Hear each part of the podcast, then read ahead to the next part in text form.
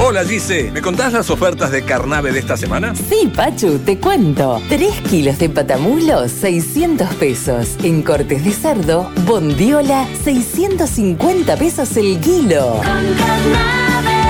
todos los días. Radio M. Conectamos. Informados todos los días. Un nuevo desafío por Radio M. Rápidamente en contacto con Matías de Felipis. Matías. Bien, Mario, para hablar de lo que pasó hoy en la peatonal santafesina, más puntualmente en la Galería de la Florida, ahí frente al Cortada Farucho, para los que no conocen la ciudad, es pleno microcentro santafesino. Un joven comerciante que tiene un local justamente dentro de la galería, llegó temprano a abrir las puertas de su comercio, dejó la bicicleta atada dentro de la galería, cuando se descuidó un segundo y empezó a hacer los quehaceres de todos los días, se dio cuenta que su bicicleta no estaba más. Rápidamente salió corriendo por la galería hacia la peatonal y encontró a un joven que ya estaba prácticamente por la cortada Falucho yéndose hacia el sur por 25 de mayo. Mm. Corrió a los gritos pidiendo ayuda, auxilio para que puedan recuperar su bicicleta y justamente transeúntes que estaban por el lugar lo bajaron al joven Mm. delincuente en la bicicleta, lo golpearon y finalmente quedó detenido porque todo esto ocurrió a escasos metros de la comisaría primera, 100 metros de la comisaría primera. Nosotros estuvimos con Maricel Danieli, quien es la referente Claro. del centro comercial, quien es eh, referente también de la asociación Amigos de Calle San Martín, que contaba lo acontecido.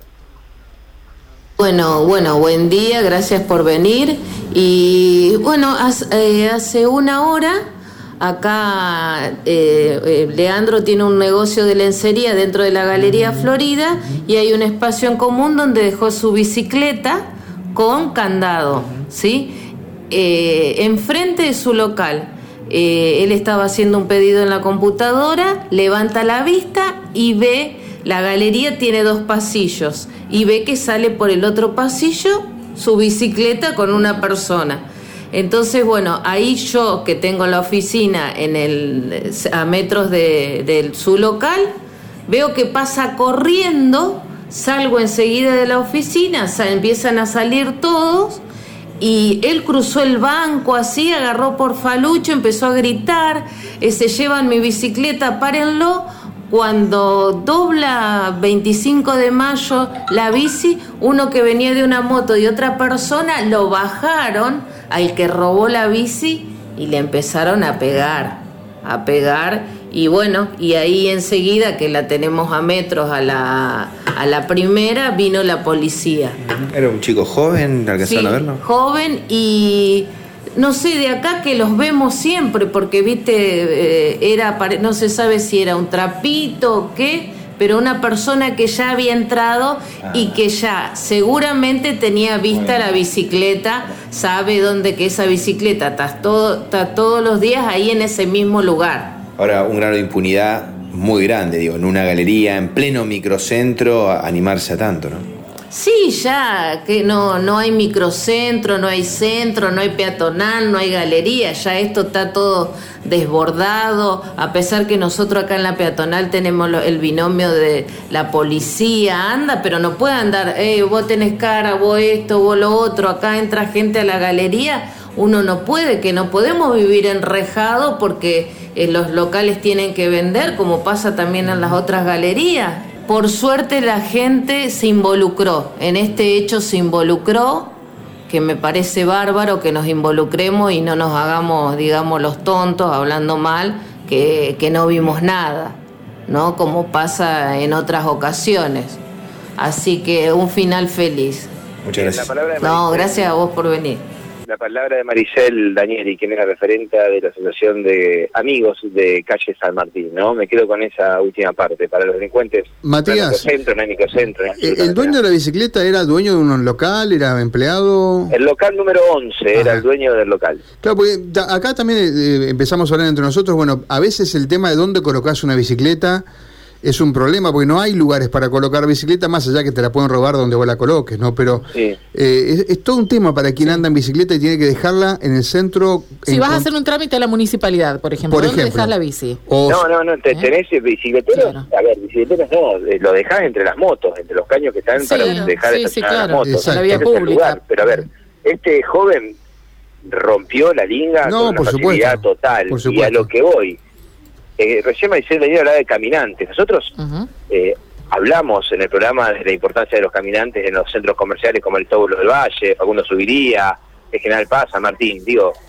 hay caminantes y los episodios siguen aconteciendo igual. Ahora habría que preguntarse, ¿alcanzan los caminantes? Mm.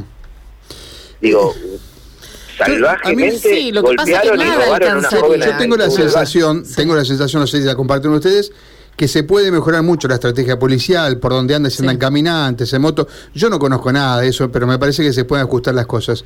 Ahora está el tema de la ola delictiva tremenda, ¿no? Sí. Porque te roban cualquier cosa, desde un club, desde lo menor hasta lo mayor. Entonces, Es que la impunidad lleva eso, ¿no? Lleva, digo, el hecho bueno, de que... el problema es la impunidad, Karina. Claro. Lo agarras y la impunidad es que salen. Sí. Tienen que tener muchas causas para que queden detenidos Exacto. algunos días. Claro, Entonces habría hay- que preguntarse cuánto tiempo va a estar este joven detenido en la primera, ¿no? Por el robo de la bicicleta. Y Bueno, sí, entonces hay que aumentar la- las Sí. penas, meter más gente en la cárcel para, para que no haya tanta delincuencia, qué porque sé yo, es un conjunto de cosas que se deben dar simultáneamente, como pasa en muchos ámbitos de la vida.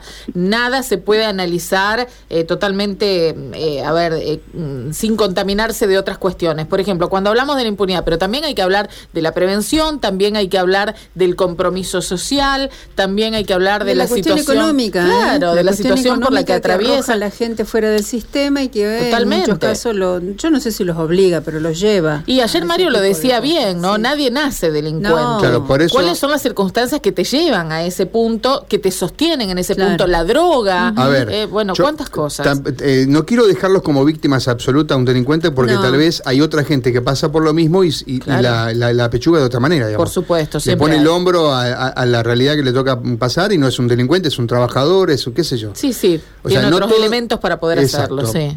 Pero bueno, hay todo un contexto porque por ahí Matías, no sé, vos cubrís, Matías, tres o cuatro de esto por día. No sé Sí. cuál es, la- porque debes, debes estar cansado de contar más o menos lo mismo, ¿no? Un poco más violento, un poco menos violento.